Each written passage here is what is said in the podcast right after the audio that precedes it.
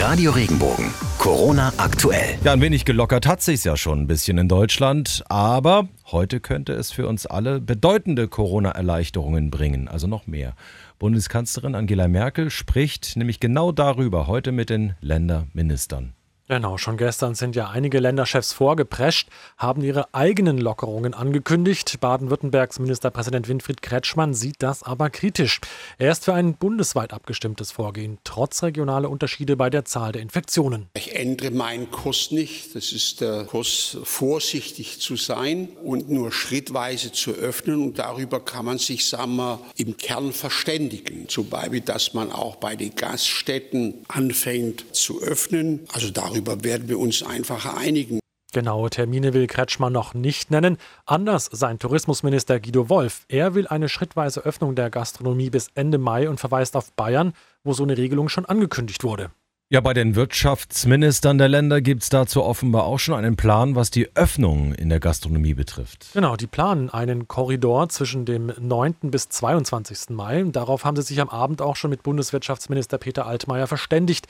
Aber alles eben nur unter strengen Hygiene- und Abstandsregeln. Neu ist jedenfalls auch, dass der Bund die Verantwortung für weitere Lockerungen der Corona-Beschränkungen weitgehend den Ländern überlassen will. Sehr föderal. Mhm. Die Bundesregierung besteht aber auf einer Obergrenze von Neuinfektionen, also beziehungsweise die Kanzlerin.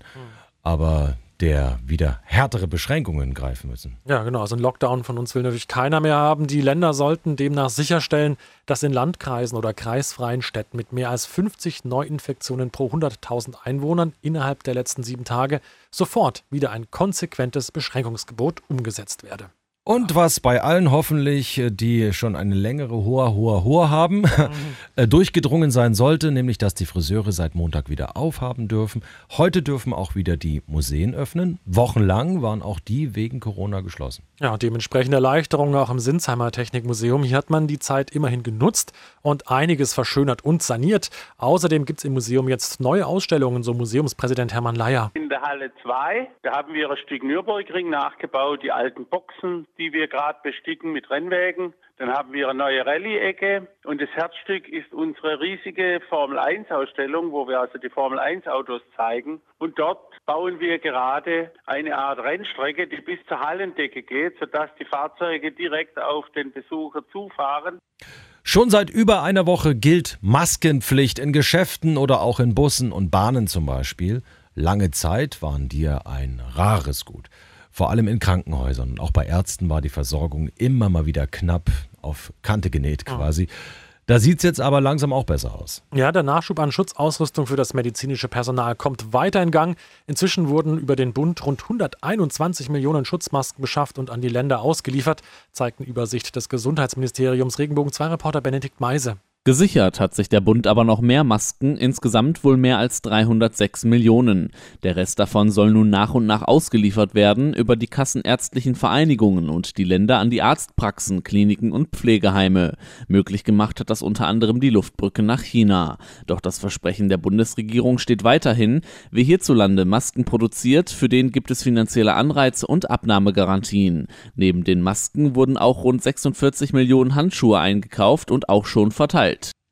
Schauen wir noch schnell über den deutschen Corona-Tellerrand rüber nach Indien. Das Land kämpft natürlich auch heftig mit der Krankheit.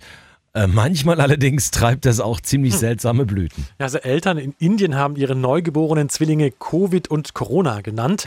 Ja, mit den Namen für den Jungen und das Mädchen wollten die Eltern an die schwierigen Umstände der Geburt in der Zeit der Corona-Krise erinnern, heißt es laut indischen Medienberichten. Wow! Radio Regenbogen, Corona aktuell. Wenn dir der Podcast gefallen hat, bewerte ihn bitte auf iTunes und schreib vielleicht einen Kommentar. Das hilft uns sichtbarer zu sein und den Podcast bekannter zu machen. Dankeschön.